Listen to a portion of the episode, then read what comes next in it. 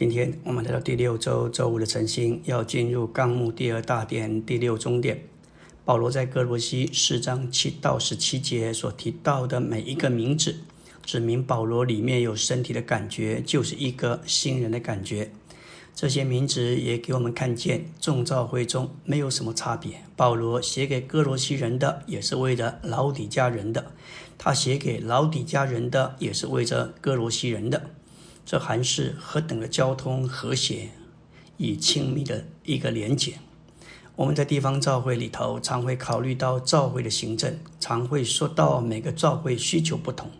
对照使徒保罗所看见的，他把哥罗西教会、老底家教会在新人里视为一个没有分别。可见我们有教会感，或许有一点身体感，但仍然欠缺新人感。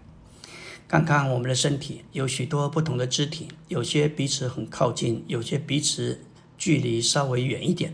但是他们彼此虽有分别，却不是分离的。特别当我们为主是为主伸延时，全身体都在进攻用，所有的肢体在交通、在配搭中进攻用。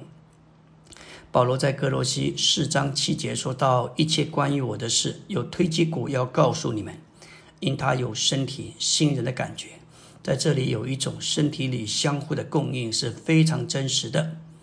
这样的供应不不仅是为着新人的交通，更记得交通能知道使徒保罗最近的光景，甚至能够为他祷告。保罗不能忘记，当初他被引进基督的身体里，乃是借着一个小的肢体亚拿尼亚来完成的。第七重点说到，我们个人都知道自己的度量。并且不越过这个度量，这对身体的长大和发展是必须的。我们都需要学习与别的弟兄姊妹调和在一起。今天在众召会中间的相调，将我们调在一起。我们都知道我们的度量，更不应该越过这个度量。但是我们也不要扣留自己的那一份。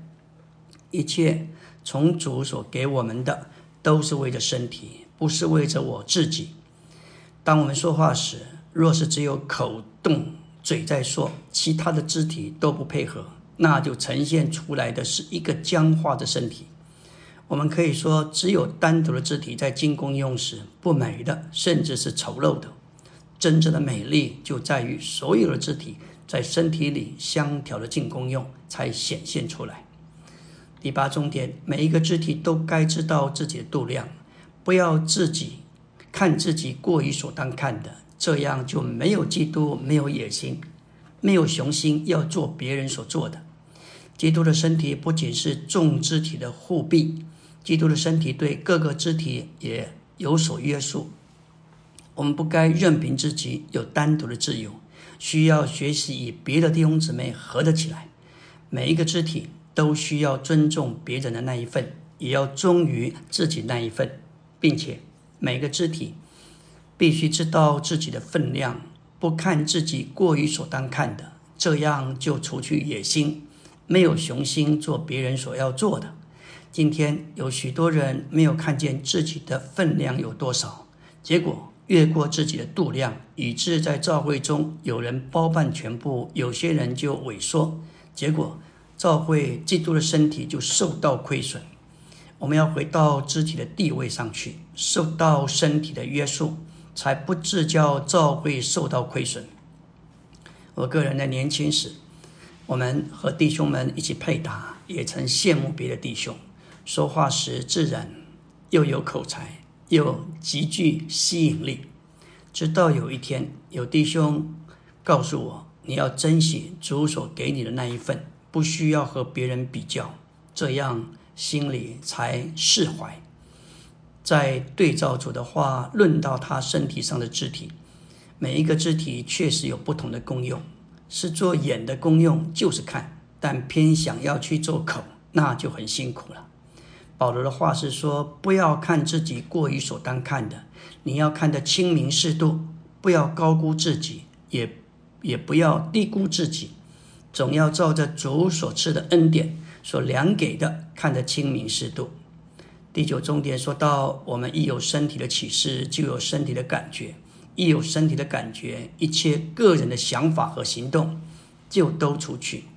我们要认识身体，不但要蒙拯救脱离犯罪与天然的生命，更要蒙拯救脱离个人的生命。看见基督，叫我们从罪得到释放；看见身体，叫我们从个人主义得到释放和自由。基督的身体的范围不是借着什么进入，乃是借着看见而进入的。感谢主，尼迪翁曾经说：“我们真的看见身体的那一天，就好像是我们第二次的得救。”我们必须一再的提醒自己：我不过是身体上的肢体。我是有限的，我所不知道的，身体里别的肢体会知道；我所看不见的，身体里别的肢体能看见；我所不能做的，身体里别的肢体能做。难怪保罗说道：“我们要领略基督的爱，不是个人，乃是众生徒，才能够领略基督那何谓阔长高深。如果我们拒绝在身体里同做肢体者的帮助，那就是拒绝基督的帮助。”今天，基督不只是直接来帮助你，他更是借着别的肢体来帮助你。